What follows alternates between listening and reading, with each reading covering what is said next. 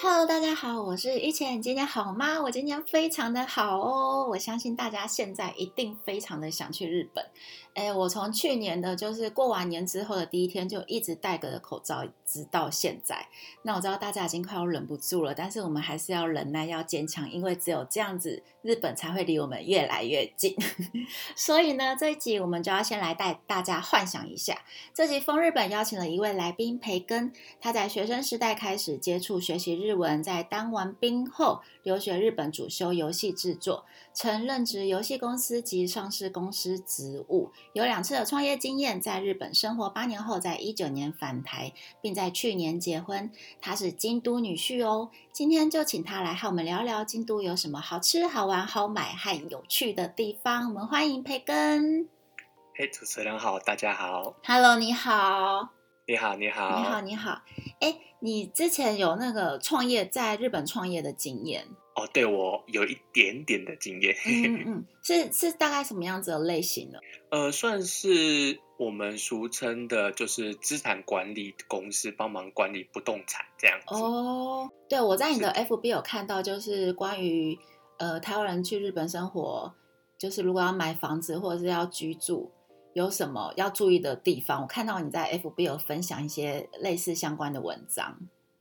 对，就是呃，我们那时候是主要从事一些可能跟大家想的稍微有点不一样，因为我们是做开发这样子。对，就是可能从一块土地或者是有案件，然后去找，然后去做转卖或者是做收益的部分这样子。哦，不像是就是。呃，比如说要去租房啊，什么找你们？如果要买土地的话，去找你们这种感觉。嗯，应该是说，嗯，比如说假设你有一笔钱，嗯，然后你想要在日本就是可能开发不动产或者是投资之类的，嗯，我们就是帮你接手中间这个动作这样。哦，好，对，就是为他们做资产管理这样子。没错。哦，好好好。那我相信，就是台湾人在日本创业，一定和就日本人直接在日本创业有很多的，会遇到很多困难，还有那些问题。哦，差多了。对。好，那我们之后就有机会的话，再来聊一聊这些。好的。嗯嗯嗯。好，然后听说你是京都女婿哦。哦，对，因为我我老婆是京都人，然后我现在。日本的那个就是结婚以后的户籍是挂在京都那边哦，是京都的哪边呢？呃，京都的宇治户籍那里。宇治就是抹茶的那个地方，没错。所以那 边的抹茶真的特别的 推荐大家吗？我还就是如果你对抹茶有喜好的话，你可以真的去宇治那个地方车站附近看看几间专门在卖抹茶的店，我觉得。你可能会跟就是去看过以后，会跟你想象的有一些些不一样。呃，应该是这样讲，我们我们可能还没有去过宇治，我们想的抹茶就是可能是苦苦的绿色的粉末，有没有？嗯，对。但是你去了宇治那个地方，它每一间店，每一间店都代表他们自己不不同味道的抹茶。对，然后每一间店它的那个抹茶的下面的。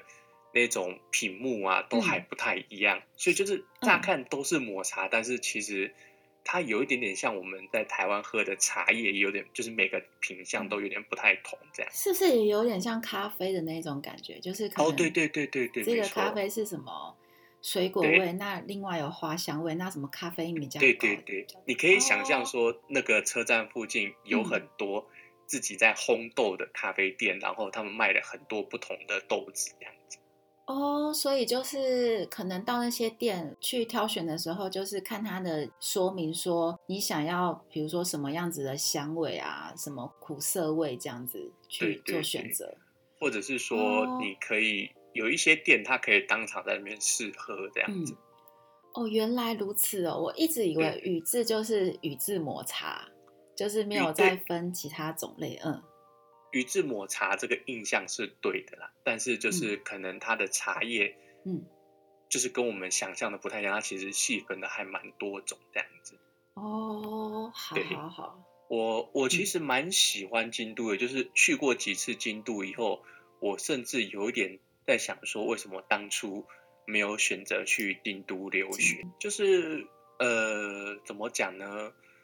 呃，我们常常都是会想说，如果去留学，可能不是选京都或者是大阪。那如果像可能比较跟 IT 有关的，可能会选那个福冈那一带。嗯，对。但是其实这些地方，他们都是呃，就是很都市化的地方。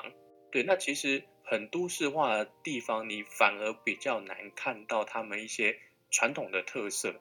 京都就是我觉得他们，因为它整个整个都都是那个国有产嘛，对不对？对。对，那它就是整个保持的还蛮古色古香，然后就是你去那边，你会觉得说，很多人都会觉得说去京都，嗯，那个天空看起来特别宽广。因为他们房子可能有一些规定，就是建筑的那个很比较低，这样子。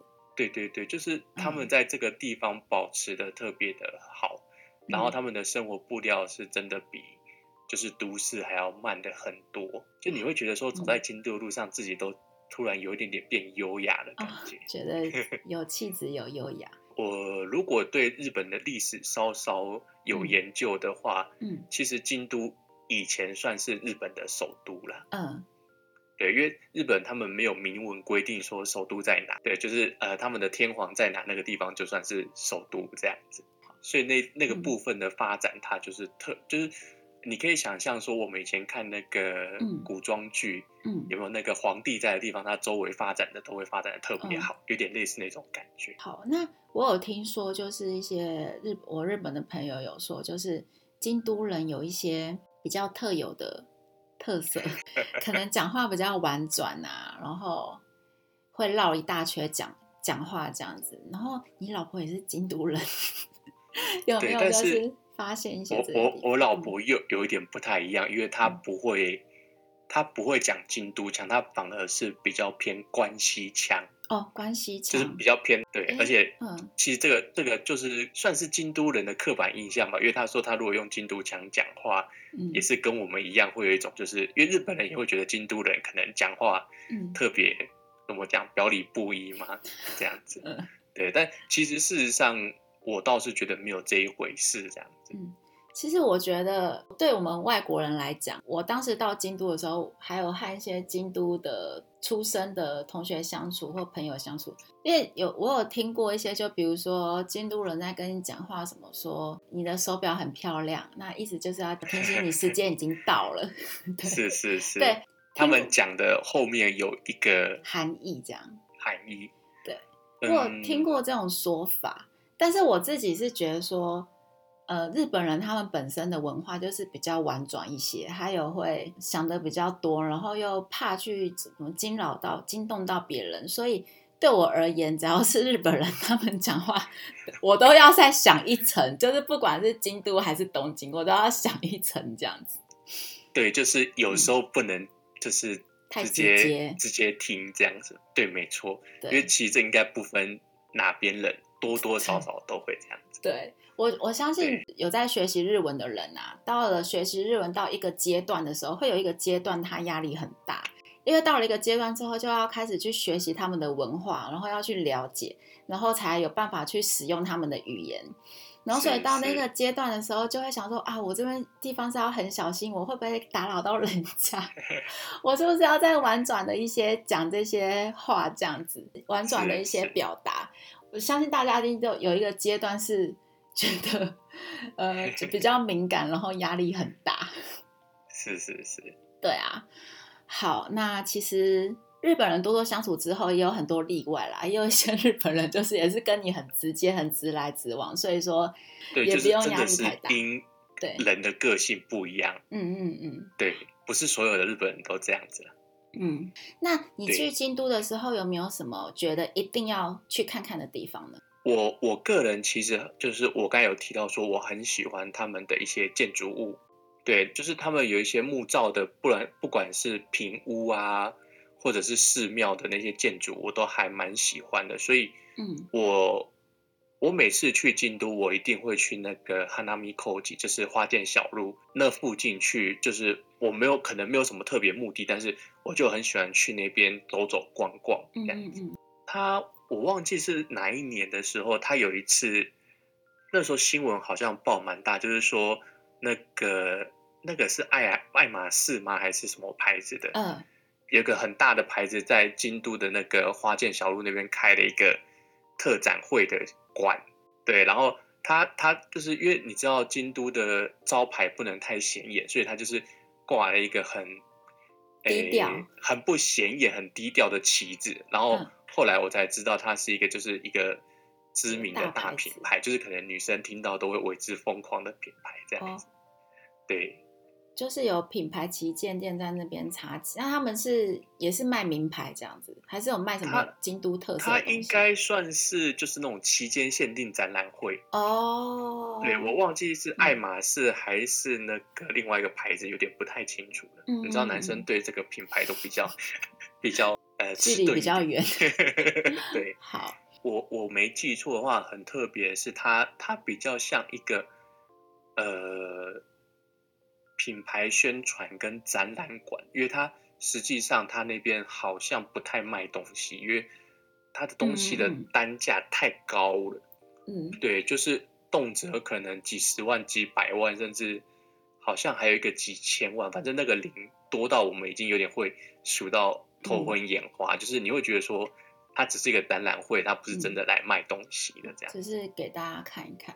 其实，在像东京啊，表参道那边有一些什么 LV 啊、GUCCI 店那些，进去他们可能就是最顶楼都会有一个那个，像是一个他们布置展览的地方。那他们有时候都会期间限定，比如说七月到八月是什么的摄影展，然后九月到十月是什么的雕塑展这些。那其实这些是。观光客什么的就可以直接进去，因为其实，在走表参道的时候，要进那些店，心里面都会有点紧张，因为很高级，就是不不太敢进去。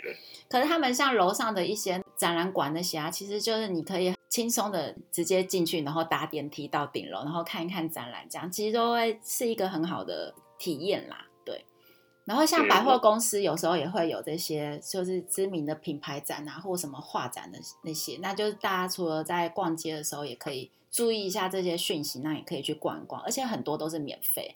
其实你进去逛一下，体验一下他们那种，就是你就算不买东西，像表参道可以去体验一下那个氛围，真的是跟台湾又有一点点不太一样。这样子。对啊，好，那就是你刚刚说花见小路的那些。呃，会去游，就是去走一走、逛一逛。花见小路那边，我之前有去过，就是我去过京都三次，然后每次去都是都会碰到学生的休学旅行，休学旅行，就是人都会非常多，然后大家一直在拍照什么的。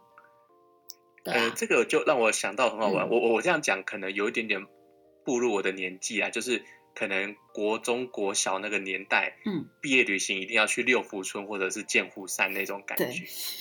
对对，日本人他们来讲，就是休业旅行，京都是一个必玩的地点，这样子。哎，那你有去过那个清水寺吗？清水寺我也去过三四次。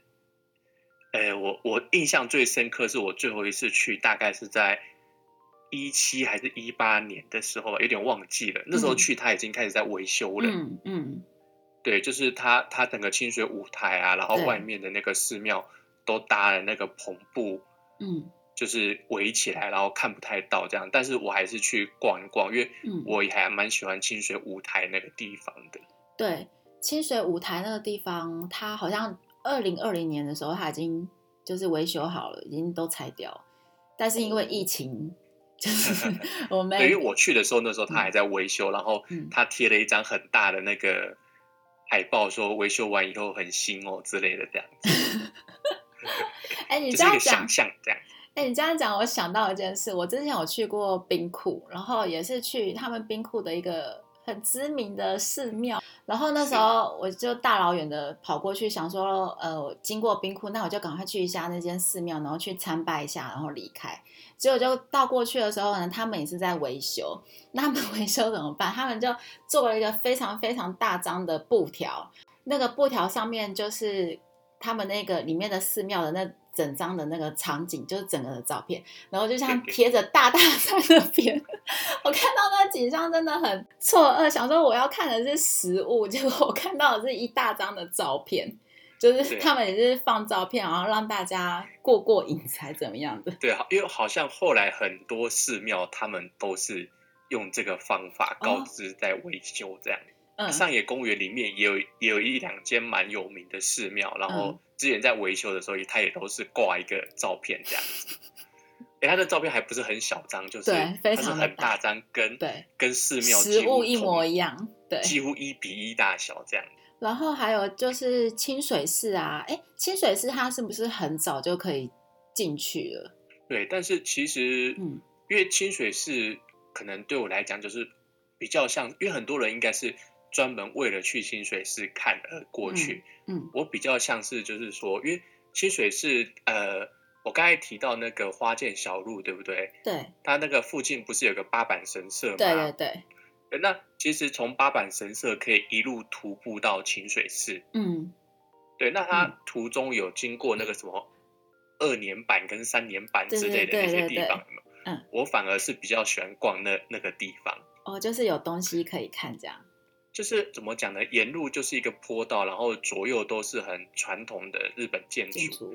然后你就是边享受边逛，然后偶尔看一下他店家里面卖什么东西，然后累了就。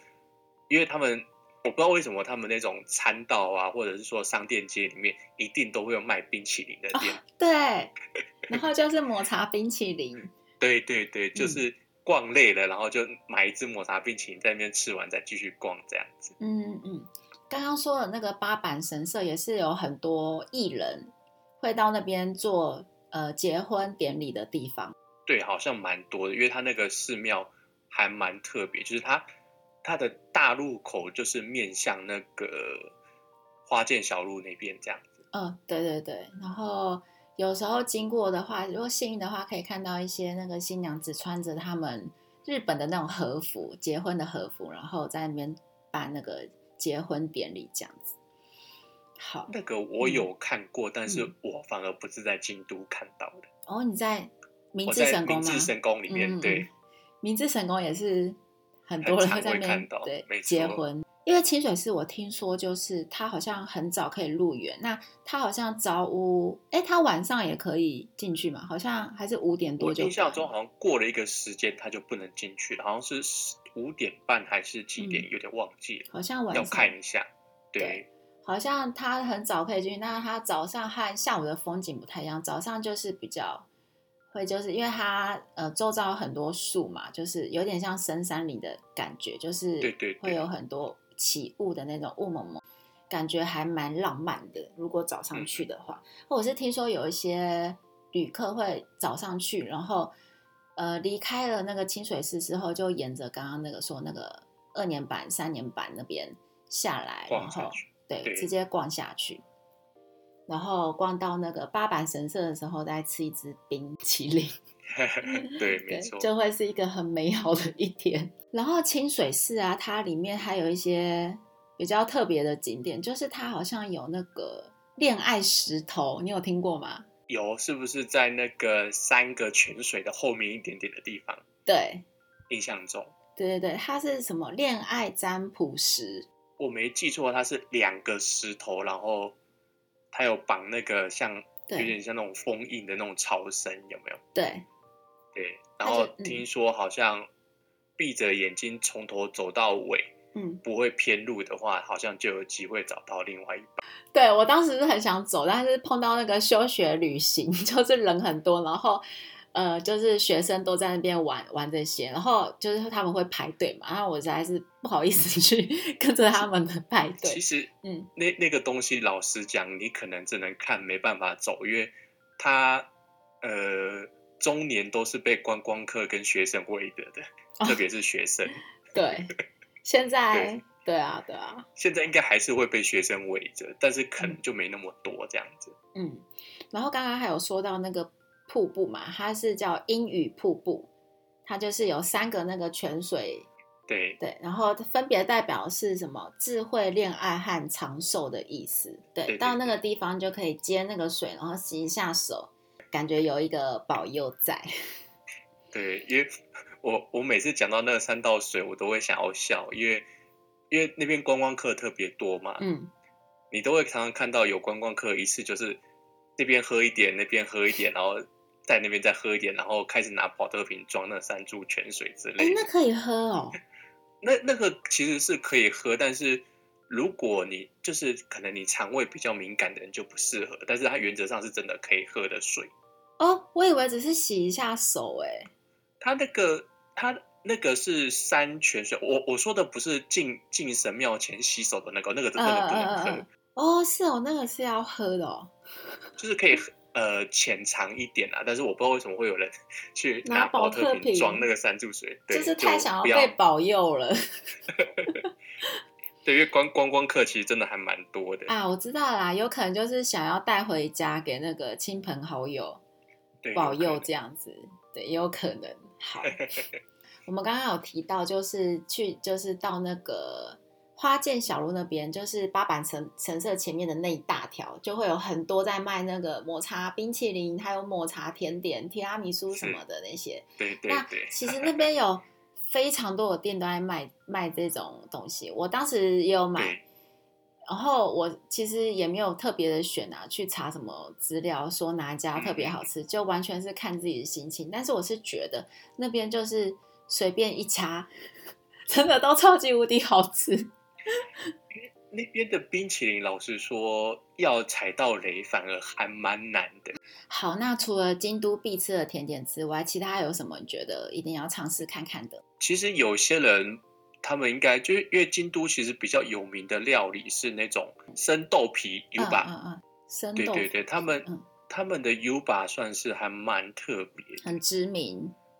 对，然后还有一些豆腐料理，这样。怎么讲呢？它就是你可能去一个餐厅点一个套餐，然后他会附，呃，你会看到说一个小小铁锅里面，嗯，附的几片昆布，然后就一块豆腐这样子，然后它那个豆腐跟我们，呃，它跟我们知道的豆腐又有一点点不太一样，它有点像是豆腐跟羊羹之间的那种感觉，像羊羹哦，那种就是很扎很扎实，对，嗯，然后它吃进去那个豆，呃，就是豆香味跟。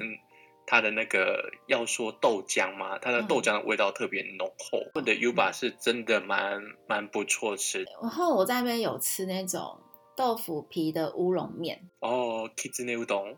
对，它也是一个很很简单，嗯，清汤，然后里面加乌龙面，然后就一块豆腐皮这样子。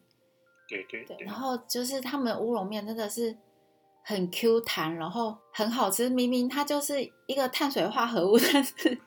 他们把那个面粉真的做到极致，哎，就是很我可以想象，对，很 Q 弹，然后那个味道吃起来就跟高级甜点那样子的感觉很高级，然后上面就只放一个那个 U 把而已，然后就觉得到现在都一直还是很想要，很一直在回味。我懂，我懂，我也我也是偶尔想到就会开始肚子饿这样子。对啊，京都还有就是我之前其实不太晓得，但是我那时候是去京都旅游的时候，朋友介绍我说去京都一定要吃他们的蔬菜，他们那边有很多的那个餐厅，就是有提供那种蔬菜吃到饱那种芽菜芽菜特别厚歹的那种餐厅。嗯，那我很推荐大家可以去到京都的时候可以。其中一餐，然后挑那一种餐厅，然后去吃吃看，然后每一种料理都尝试看看，因为他们野菜就是蔬菜，是真的很好吃，就是它的味道比起来就是非常很浓厚，是，然后很清爽。就比如说茄子的味道，就茄子的味道很浓厚，这样子，就是嗯嗯，很推荐大家去试试看啦。讲到蔬菜，我突然想到那个葱，葱不知道能不能算蔬菜，但是。就是京都那边有一个很有名的那个，就是那个 kujonegi 九条葱哦，有有有有听过九条葱，嗯，九条葱如果有机会在那边可以吃到的话，我也还蛮推荐吃的。是它会很呛吗？它是怎么吃法？诶，它跟我们知道的葱不太一样，它是可以清炒炒来吃的。哦，那它可以生吃吗？呃，生吃它味道就没那么好，但它有点像是我们东部的那个葱叫什么葱？宜兰三星葱。嗯嗯嗯嗯，它有一点点像三星葱那种感觉，对，但是它的风味就是比较独特一点。像呃京都车站，我们不是常常都在那边坐车嘛？嗯，最近这几年，它京都车站就是它卖那个土产的地方，嗯，也多了很多那种九条葱的相关的呃土产之类的。哦，像饼干啊什么之类的。对对对，就比如说虾饼上面撒了九条葱之类的。啊嗯，对，那个我们我们之之前去，然后有看到，每次都会买这样子。哎，我可能去的时间点很久以前了，不知道九条葱现在在京都这么红。对，因为他我老婆也说以前没有这些东西。嗯。对，他可能是最近这几年才出来比较多产品这样子。嗯，好，那大家也可以去试试看。所以他们有餐厅，就是像那种 U 八那样子，有什么葱料理吗？现在还是我要去超市自己买？葱料理可能要稍微找一下，因为九条葱算是可能稍微比较偏高级一点的料理。哦，好，那蓝山呢？我觉得它很特别，就是它所有的店，就是它的住宿的地方都是环绕着一条河。嗯，对对。然后你你住在那边，你稍微位置好一点的地方，你都可以听到河的声音。然后，嗯，他们很多店家那个附近都有温泉。嗯，对。然后呃，有时候你可以就是可以在看得到河的地方泡那个温泉。很慢活的生活这样子。嗯，你之前是去京都的时候，都是大概是什么样子的季节？我后来想想，我发现除了春天以外，嗯，夏秋冬我都去过京都，这样，唯独春天没有去过。春天就是要看樱花哦。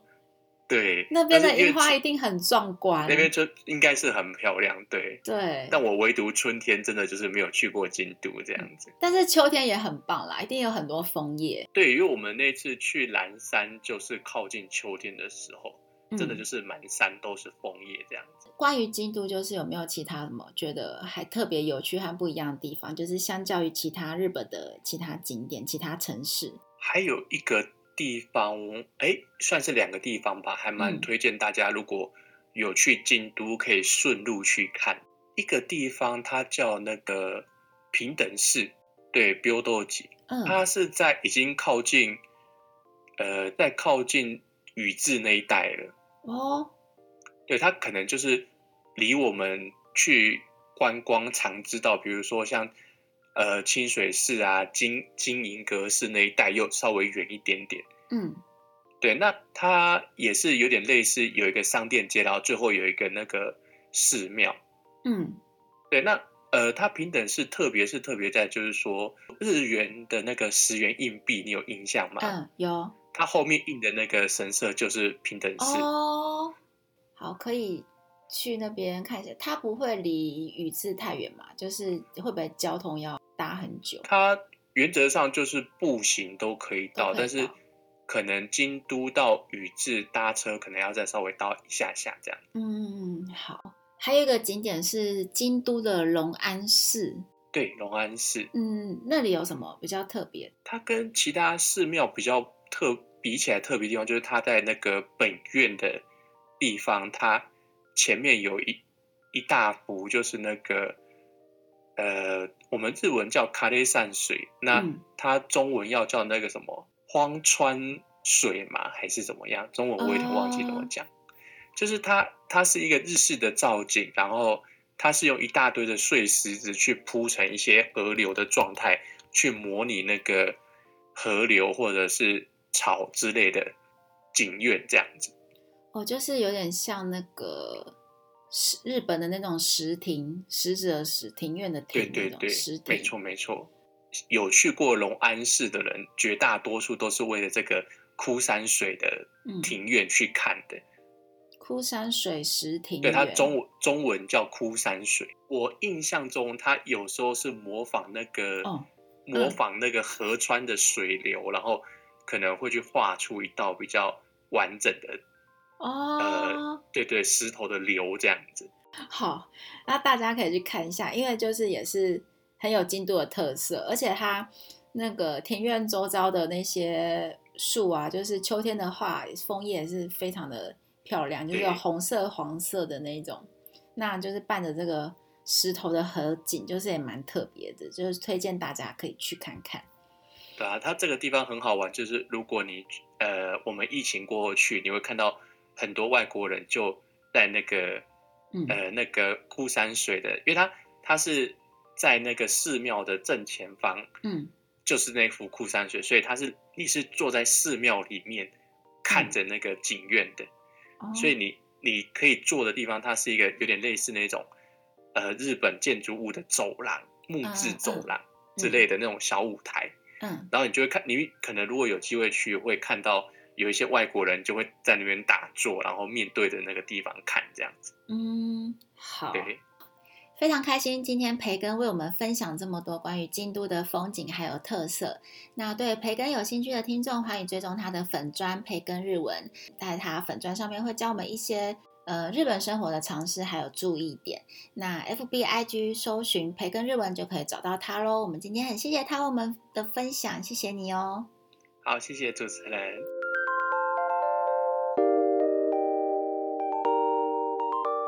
旅行对你来讲有什么意义呢？对我来说，有时候是一个可以暂时逃离一切、重新 reset 自己的一个方式。当然，我们在旅行的过程中。一定会遇到各式各样的人事物，仔细的去看，说不定可以发现些特别又美好的事情。我想起了一部电影《他妈他妈偶然》，电影中有一段话是这么说的：“私たちの世界は気まぐれで、嬉しいこと、悲しいことがたくさんあって忙しい。よく見ているといろんなものが見えてくるよ。そしてたまたま君に出会って。”他妈他妈，那你卡卡吉玛到底是路？我们的世界反复无常，有很多开心的事和悲伤的事，很忙碌。但仔细的看，可以看到各式各样的事情哦。然后，我不经意的与你相遇，不经意的开始了些什么事。今天很谢谢培根为我们分享了京都的风景。大家如果有任何疑问或有想了解的事情，欢迎到耳边日本的 Facebook 粉丝页，也请大家在 Apple Podcast 给我们五颗星或留言。谢谢你的收听，我们下次再见，拜拜。